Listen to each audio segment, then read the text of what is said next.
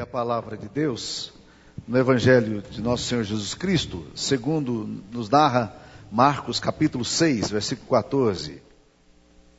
A palavra de Deus diz: Chegou isto aos ouvidos do rei Herodes, porque o nome de Jesus já se tornara notório, e alguns diziam: João Batista ressuscitou dentre os mortos, e por isso nele operam forças miraculosas. Outros diziam: É Elias. Ainda outros: É profeta como um dos profetas. Herodes, porém, ouvindo isso, disse: É João, a quem eu mandei decapitar que ressurgiu. Porque o mesmo Herodes, por causa de Herodias, mulher de seu irmão Filipe, porquanto Herodes se casara com ela, mandara prender a João e atá-lo no cárcere, pois dizia, João lhe dizia, não te é lícito possuir a mulher de teu irmão. E Herodias o odiava, querendo matá-lo e não podia, porque Herodes temia João, sabendo que era um homem justo e santo, e o tinha em segurança. E quando o ouvia, ficava perplexo, escutando-o de boa mente. Chegando um dia favorável em que Herodes, no seu aniversário natalício, dera um banquete aos seus dignitários, aos oficiais militares, aos principais da Galiléia, entrou a filha de Herodias e dançando agradou a Herodes e aos seus convivas. Então disse o rei à jovem: Pede-me o que quiseres e eu te o darei. E jurou-lhe: Se pedires mesmo que seja metade do meu reino, eu te darei. Saindo ela, perguntou sua mãe: Que pedirei? Ele respondeu: A cabeça de João Batista. No mesmo instante, voltando apressadamente para junto do rei, disse: Quero que sem demora me des num prato a cabeça de João Batista. Entristeceu-se profundamente o rei, mas por causa do juramento dos que estavam com ele à mesa, não lhe quis negar. E enviando logo o executor, mandou que lhe trouxesse a cabeça de João. Ele foi e o decapitou no cárcere. E trazendo a cabeça num prato, a entregou à jovem e essa, por sua vez, a sua mãe. Os discípulos de João, logo que souberam disto, vieram, levaram-lhe o corpo e o depositaram no túmulo. Mantenha a Bíblia aberta nesse texto, nós vamos estudá-lo hoje à noite. Eu estou com um artigo da revista Veja na minha mão. O título dessa, desse artigo é Noite Sem Fim. Não é um artigo muito recente, mas eu fiz questão de guardá-lo, porque todas as vezes que eu leio essa história, eu acho que, que a revista Veja, o que ela está falando aqui em relação a esse episódio e o texto que nós lemos tem tudo a ver. Deixa eu me contar o que está acontecendo aqui. Há 19 anos atrás, exatamente 19 anos atrás, o que me surpreendeu porque eu ia pregar esse texto e não sabia que era essa data exata.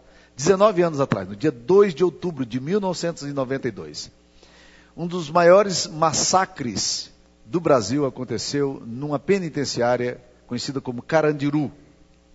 Muitos de vocês, jovens aqui, nem, nas, nem haviam nascido ainda nessa época. Foi uma coisa absolutamente chocante. Eu me lembro que duas situações eu me senti profundamente devastado. Uma delas também foi em 92, na Candelária, na frente da Igreja Católica, quando seis meninos de rua foram executados friamente por exterminadores. Eu morava no Rio de Janeiro naquela época. Eu me lembro do senso de impotência que eu tive naquela, naquele dia e o choro que me veio involuntariamente ao coração. Foi feito na frente de uma igreja, poderia ter sido na igreja presbiteriana mas aquelas crianças foram executadas friamente. E agora, mais uma vez, em 92, 111 presos foram, isso, estatística oficial, foram executados friamente. Eles fizeram um motim e os soldados entraram então com gás lacrimogênio e com policiais e entraram atirando impiedosamente aqueles presos que estavam sem nenhuma defesa, eles não tinham como se defender e foram executados assim, de uma forma absolutamente bastarda. Isso deu, teve uma repercussão tremenda no mundo. Mas o que chama atenção nesse artigo aqui é que esse artigo, ele nos fala sobre os fantasmas do Carandiru. Ele nos fala sobre algumas coisas que aconteceram com aqueles que foram mandantes e com aqueles que, que ordenaram o massacre. Por exemplo, há uma afirmação aqui sobre um dos capitães ali, que quando foi prestar o, o depoimento, embora se julgasse, se dissesse inocente, ele desmontou-se diante do juiz militar ao ter que depor. Um outro capitão, ele entrou no pavilhão 9, foi o responsável por entrar no pavilhão 9 gritando, é o choque! Disparando contra presos amontoados nas celas, friamente.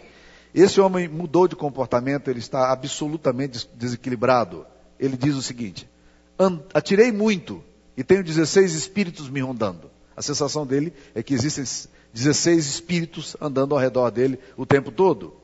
Mais adiante, diz assim: os 111 cadáveres, agora transformados em fantasmas, acabaram se transformando seres assustador, assustadores e perigosos. E mais um, um depoimento sobre um coronel. E o texto diz: é um homem fragilizado, hoje na reserva, já confidenciou ao amigo que até um dos seus filhos o questionou pela chacina. A frase, porém, que me chamou muita atenção nessa reportagem diz o seguinte: os algozes dos 111 não se preocupam com a justiça. A justiça deu em nada mas preocupam-se com outros gemidos. É sobre isso que eu quero falar. Esse texto aqui que nós lemos de, da Bíblia Sagrada nos fala de um homem preocupado com outros gemidos, preocupado com os fantasmas que atormentam a história dele e a vida dele. A coisa mais complicada que pode existir no coração de um homem é ele andar com fantasmas na vida dele, com experiências e com histórias que levam-no a viver em absoluto pavor. Herodes era um homem, era um rei. Ele se engraçou com a sua cunhada, que era casada com Filipe, outro, outro governador de uma província ao lado. E diz-nos a história de que ele trouxe Herodias para morar com ele. Ele, Herodias se separou de Filipe e veio morar em casa, na casa dele. João Batista se levantou e foi lá no palácio e só um homem com um estirpe moral de João Batista poderia fazer isso. E chegou lá publicamente, botou o dedo no nariz dele e disse: O que você está fazendo é errado aos olhos de Deus. Você está ferindo a glória de Deus com essa atitude sua. Não te é lícito viver com a mulher do teu irmão. Daquele dia em diante, Herodias, nome da mulher, ficou com um ódio profundo de João Batista. Ela se sentiu muito ferida. Como é que um um homem lá da roça, um cara do interior, vem aqui no palácio e levanta o dedo e aponta. E ela queria matá-lo. Mas Herodes, o rei, tinha uma relação complexa demais e profunda demais com João Batista. A Bíblia nos diz aqui que Herodes temia João, sabendo que era um homem justo e santo e o tinha em segurança. Colocou na cadeia, mas mantinha em segurança. E quando o ouvia, e dá-nos a impressão de que ele eventualmente chamava para alguns depoimentos, porque ele queria ouvir, está aí no versículo 20, ficava perplexo, escutando de boa mente. Herodes sabia do caráter de João Batista. Herodes sabia que lidava com um homem sério. E o texto da palavra de Deus nos diz aqui que ele mantinha em segurança, mas Herodias odiava. Um dia, ele resolveu fazer uma festa. Convidou todos os dignitários da região, convidou os príncipes, convidou os seus súditos mais importantes, e no dia do aniversário dele, que experiência pesada. No dia do aniversário dele, quando ele está ali é, fazendo aquela festa, ele viu a, a sua enteada, Salomé, uma menina, provavelmente uma adolescente, pré-adolescente, não sabemos que idade ela tinha, dançando, e dançando muito bem, e ele já, lá pelas tantas, já tinha bebido todas. Ele ficou muito empolgado com a dança da menina, chamou a menina na frente e disse assim: o que é que você quer pedir? Pode pedir, o que você quiser, ainda que seja metade do meu reino, eu te dou. Ela correu para a mãe e disse: Mãe, o que, que eu peço? Era o que precisava para Herodias. Diz a palavra de Deus que Herodias olhou para ela e disse: Peça a cabeça de João Batista num prato. E ela chegou para o rei e disse: A cabeça de João Batista. Diz a palavra de Deus que, que ele ficou, que Herodes ficou muito chocado com essa, com essa afirmação. No versículo 26 diz: Entristeceu-se profundamente o rei mas por causa do, juramento e dos que estavam com ele à mesa, não lhe quis negar. E pediram. Aí veio a cabeça de João Batista, eh, num prato, num espetáculo absolutamente macabro. Agora, olha o que acontece. E é isso que eu quero chamar a atenção. O texto da palavra de Deus nos diz que quando Jesus começou a fazer milagres na região da Galileia, as pessoas começaram a perguntar: quem é esse? Alguns, assombrados, Disseram, é João Batista, ele ressuscitou dentre os mortos. E quando a notícia chegou no palácio e Herodes ouviu falar de Jesus, ele não teve dúvida. Olha o versículo 16, o que ele disse. Ouvindo Herodes, porém, isso, disse: É João. Eu a quem mandei decapitar que ressurgiu. Eu estou enrolado. Esse cara voltou. Ele voltou. Não, meus queridos irmãos, João Batista não voltaria mais. A Bíblia diz que aos homens está ordenado morrerem uma só vez, vindo depois disso o juízo. João Batista não voltaria. Mas o que não saiu do coração de Herodes foi o fantasma que o atormentava e o perseguia para sempre. Havia sobre Herodes uma relação que o matava interiormente, que o destruía nas madrugadas, que arrebentava com a história dele. Ele tinha mandado executar friamente a um homem santo e justo que ele reconhecia ser assim. Eu fico me perguntando, meus queridos irmãos, quantas pessoas hoje não estão debaixo de prisões assim?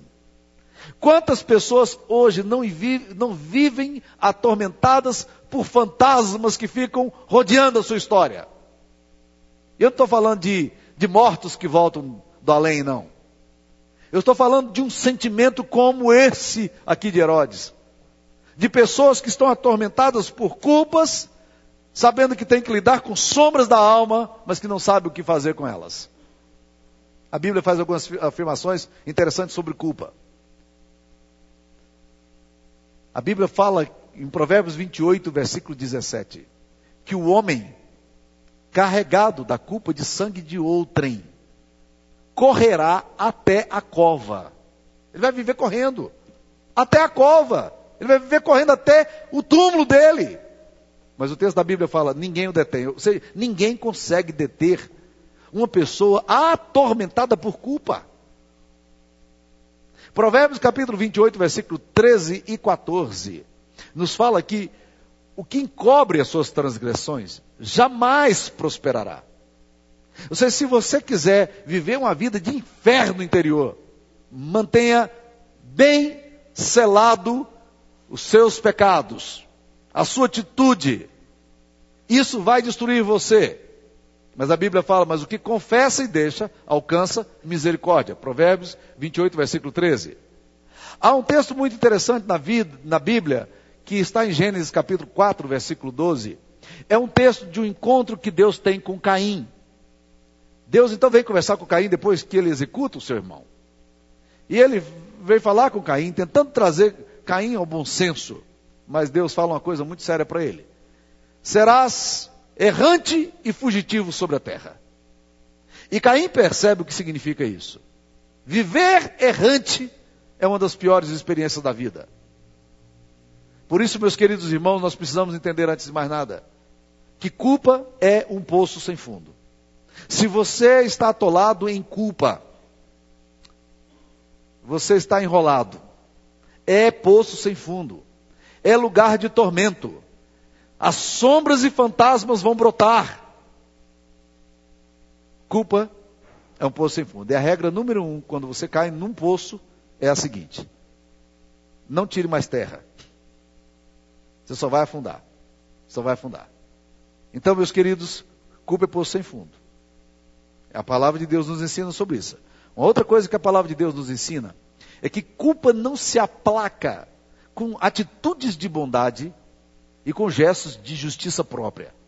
É o que muitas vezes nós fazemos.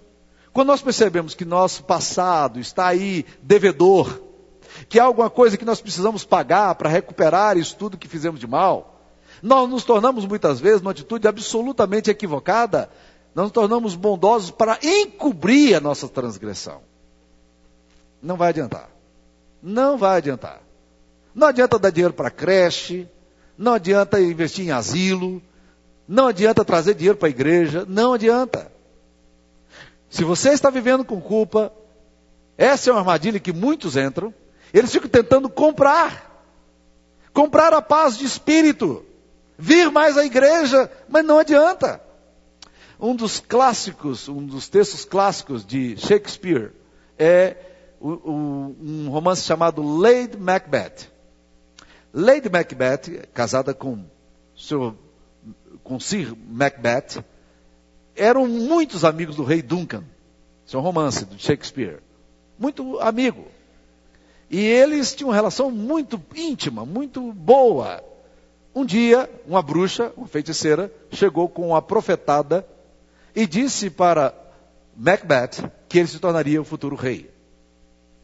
E daí para frente, Macbeth começa a ser consumido com essa ideia. Ele compartilha com a esposa. Um dia o rei Duncan, amigo dele, vem dormir no palácio de Macbeth. E a lei de Macbeth vira-se para ele e diz: Não está na hora boa de cumprir a profecia? Os deuses trouxeram Duncan aqui. Ele vai dormir e você o executa. E o reino é nosso. Ele disse: Não posso fazer isso, ele é meu melhor amigo. Ela disse: Então não vai acontecer a profecia. E naquela noite, Lady Macbeth deixa a adaga ao lado do quarto e Macbeth executa o rei Duncan. Dali para frente, ele se torna rei. Mas o problema é que a partir de então, Lady Macbeth se desequilibra completamente. E Shakespeare coloca numa forma muito clássica, como ele só consegue colocar, o sentimento dessa mulher. Porque essa mulher vive gritando nos palácios: quem vai me limpar as mãos? Ela fica esfregando as mãos dia e noite. Ela entra num quadro de insônia, não consegue resolver o problema. E Shakespeare coloca o seguinte: será que estas mãos não estarão jamais limpas? Aqui está, ainda agora, este fedor de sangue. Nem todos os perfumes das Arábias conseguirão perfumar esta mão. É exatamente isso, meus queridos irmãos. Culpa não se resolve com deslocamentos. Culpa não se aplaca com gestos de bondade e de justiça própria. Culpa se resolve com confissão, com arrependimento, com enfrentamento e com mudança de caráter e de postura.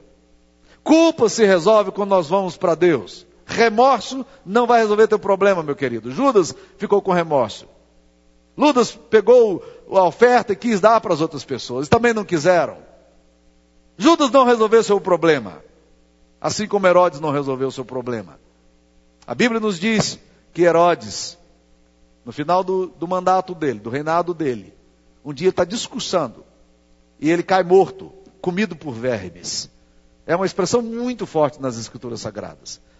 Uma outra coisa, meus queridos irmãos, que nós precisamos considerar é que culpa é a melhor arma do diabo. Se você é uma pessoa que está vivendo debaixo de fantasmas e assombrações e temores noturnos, você está envolvido com aquele que vai se tornar o seu pior algoz, é o diabo. O diabo tem muito prazer, tem muita satisfação em saber que você está nas mãos dele, que você é devedor. Porque ele vai te jogar isso na cara o tempo todo, ele vai te acusar. Você vai acordar de madrugada e seus pensamentos estarão perplexos com essa ideia. Você vai dormir e você está remoendo essa ideia. E os anos passam. E como Lady Macbeth, você continua gritando. E nada responde, nada resolve. O diabo tem todo o prazer do mundo em que você esteja nas mãos dele. A Bíblia nos fala em Apocalipse 12, 10 que tem uma festa no céu. Você já ouviu falar de festa no céu? Pois bem, tem lá. A Bíblia diz, Apocalipse 12. Céu está em festa. O que, que aconteceu de tão bom lá no céu? A Bíblia diz que os céus se alegram muito quando um pecador se arrepende. Né? Essa é uma experiência maravilhosa. Mas a Bíblia também nos fala que os céus agora estão em festa em Apocalipse 12, porque o acusador dos nossos irmãos foi jogado para fora do céu. Joga fora! E aí, meu filho, tem alegria. Tem alegria. Como é que nós resolvemos o problema da culpa? Nós estamos numa encruzilhada. A sociedade pós-moderna está vivendo um dilema. E nós, como pessoas, também temos sofrido tremendamente por causa disso. Deixa eu te dizer qual o problema que nós estamos enfrentando.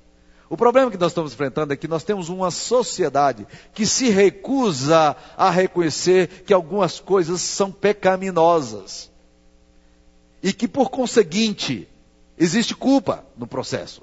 Quando você faz alguma coisa que é errada, existe culpa, meu querido irmão. A Bíblia até fala que o arrependimento, segundo Deus, é muito bom porque ele gera vida. O problema é que a nossa sociedade chegou e disse: não, não, não existe mais pecado. Você faz o que você quiser. Se você não estiver ferindo ninguém, está tudo certo, faz do jeito que você quiser. Mas a Bíblia dá nome aos bois. A Bíblia diz que pecado fere o caráter de Deus, o coração de Deus. Pecado degrada o homem. Pecado machuca as pessoas. Pecado fere a família. E nós estamos querendo, achando que não, que não tem nenhum problema. Que nós podemos cometer o que quisermos e fazermos o que quisermos. Ou seja, a nossa sociedade é uma sociedade ambígua. Ela não tem culpa. Que coisa maravilhosa, né? Há até uma trovinha que fala assim: hoje eu me sinto muito bem, embora ache muita graça. É que sempre existirá alguém culpado do mal que eu faça. Ou seja, as pessoas estão crescendo e ouvindo, e, e isso tem sido ensinado em diversos lugares, de que tudo que você fizer está tudo ok. Não está ok. A palavra de Deus tem absolutos para nós. Você crendo nisso ou não, eles são absolutos divinos. Agora, olha que encruzilhada que nós estamos. Porque a sociedade diz não tem culpa. Para uma sociedade que não tem culpa, também não há perdão. Não é mesmo? Para que, que precisa de perdão se não tem, se não tem pecado? Para que, que precisa de absolvição se não tem réu? Ou seja, aqueles que cometem pecado, achando que não estão fazendo nada errado e que não há culpa, agora sentem que tem culpa. Percebem o mal dentro de si. Percebem a angústia não formulada, não elaborada, não organizada mas não sabe o que fazer com essa culpa ou com essa, esse sentimento vago de que alguma coisa está errada. Olha que enrascada. Uma sociedade que não tem culpa culpada e que agora não pode nem experimentar perdão. Na Bíblia, meus queridos irmãos, existem duas coisas. Existe culpa real, que acontece quando nós quebramos os mandamentos e a lei de Deus. Culpa real. É pecado, sim. Eu feri o coração de Deus. Eu desobedeci o Senhor. Isso é rebeldia. E a Bíblia diz que rebeldia é como pecado de feitiçaria, como ídolos do lar. É algo sério e agressivo aos olhos de Deus. A Bíblia nos diz que o meu pecado, ele fere o coração de Deus, sim. Que o meu pecado tem consequências, sim que meu pecado ele gera um ripple effect, ele vai como uma pedra que você joga em cima da água e vai explodindo todo lugar e vai se movimentando no lago plácido. Agora, uma das coisas fantásticas que a Bíblia também diz, meus queridos, é que existe perdão real. Louvado seja o nome do Senhor. A Bíblia diz: vinde e arrazoemos. Deus convida o povo dele dizendo: vinde e arrazoemos. Ainda que os vossos pecados estejam vermelhos como um carmesim, se tornarão brancos como a neve. Que convite fantástico! É um convite do profeta Isaías, Deus falando ao povo. Vamos arrazoar. Qual é a sua situação? Arrazoar significa, vamos colocar as razões. Vamos colocar os pontos aqui. Vamos argumentar. Deus convidando o povo para um diálogo. Mas Deus está razoando para quê? Para nos provar que Ele providenciou tudo o que é necessário para que a minha culpa saia de sobre mim. Sabe por quê? Porque um dia Deus enviou o seu Filho amado para assumir a minha culpa. Um dia Deus enviou o seu Filho querido para morrer na cruz em meu lugar. O castigo que me traz a paz estava sobre ele. E diz o profeta Isaías no capítulo 53: E pelas suas pisaduras fomos sarados, ou somos sarados. A cruz de Cristo é esse lugar onde se encontra a minha vergonha, porque a humilhação era minha. Aquela cruz não era dele. Aquele lugar não era dele, era meu. Ele tomou o, seu, o meu lugar. Agora, ele me faz uma promessa fantástica. A palavra de Deus nos diz que o sangue de Jesus, o Filho de Deus, nos purifica de todo o pecado. Qual é o fantasma que você tem na sua vida? O que que angustia o teu coração?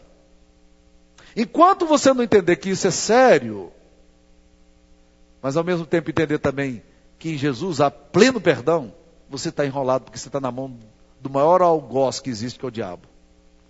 A culpa, os fantasmas, as assombrações vão estar girando em torno de você para sempre. E você vai viver como Caim, errante, fugitivo sobre a terra. Você vai viver como o provérbio 28 descreve, um homem que corre até, as, até a cova, até o túmulo, sem ter paz de espírito, sem ter alegria no Espírito Santo. Conta-nos a história que John Wesley, o fundador do, do, da igreja metodista, ele era um inglês que teve uma experiência muito grande com Deus.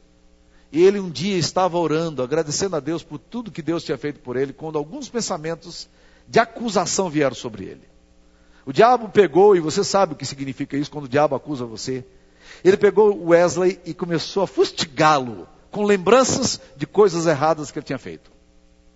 Diz-nos a história que Wesley, num determinado momento, depois de estar angustiado com aqueles sentimentos, com aqueles temores, ele se lembrou das promessas do Evangelho. Ele, nessa hora, parou de orar, olhou para o diabo e disse: Você tem toda a razão ao me acusar do que está me acusando. Agora, o que, o que eu quero te dizer é que você não sabe nem metade do que eu sou. Eu sou muito pior do que você imagina. Mas eu quero te dizer também que o sangue de Jesus, o Filho de Deus, me purificou de todo o pecado. John Newton foi um dos homens mais marcantes da história do cristianismo. Esse homem foi mercador de escravos. Ele tinha navio que carregava os escravos e vendia os escravos. Um dia, numa tempestade, ele se encontrou com Deus. Ele ficou com muito medo de morrer e de se encontrar com Deus. Ele tinha noção do que ele estava fazendo era errado. E muita culpa, muito medo, ele orou a Deus, entregou sua vida. E a sua história foi transformada. Ele escreveu uma das músicas mais lindas que existe, talvez uma das músicas, um dos hinos mais cantados no mundo inteiro, que é Amazing Grace, Graça Maravilhosa. Olha o que, que ele disse. Isso aqui para mim está lá no meu computador, viu gente? Eu coloquei isso aqui lá no meu computador. Está grudado no meu computador. E você deveria fazer o mesmo. Diz o seguinte: Não sou o que devo ser. Não sou o que quero ser. Não sou o que um dia espero ser. Mas graças a Deus, não sou o que fui antes. E é pela graça de Deus que sou o que sou. Louvado seja o nome do Senhor. Curva sua cabeça, vamos orar.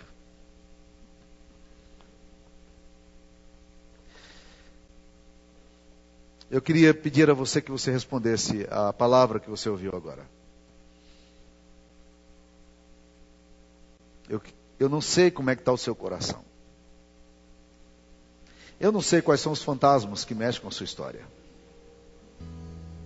Mas eu sei o seguinte: o sangue de Jesus, o Filho de Deus, nos purifica de todo pecado e Ele pode te perdoar. E que você não pode caminhar na sua história angustiado por qualquer pecado ou crime que você tenha feito. Porque Jesus morreu precisamente para isso para te apresentar santo, inculpável irrepreensível aos olhos de Deus. Hoje, eu queria que você orasse. Você derramasse sua alma e que você pedisse a graça de Deus, a visitação do Espírito Santo sobre a sua vida que hoje você fosse absolvido pelo poder do Espírito Santo, pelo sangue do Cordeiro. E que você encontrasse a voz doce de Jesus te dizendo: Você foi perdoado, meu filho. Eu amo você. Eu morri na cruz por você. Eu derramei meu, meu sangue pelo seu pecado. Toda a sua culpa foi paga. Eu quero te convidar para um relacionamento de amor sem culpa, relacionamento de alegria, de paz no Espírito Santo Venha para Jesus. Traga a sua vida. Não oculte nada. Ele sabe o que você passou e o que você fez. E Ele ama você a si mesmo e quer restaurar você.